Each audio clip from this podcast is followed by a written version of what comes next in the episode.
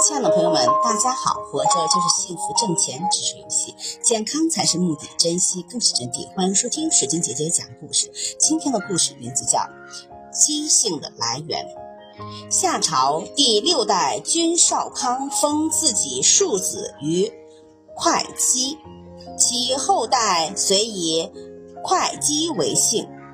西汉初，会稽公族。大姓被迁到谯郡箕山，箕与箕音同，子孙于是改会稽为姬姓。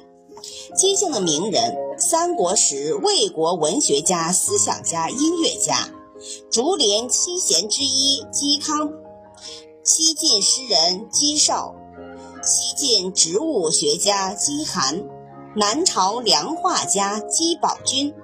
宋抗元义士姬耸。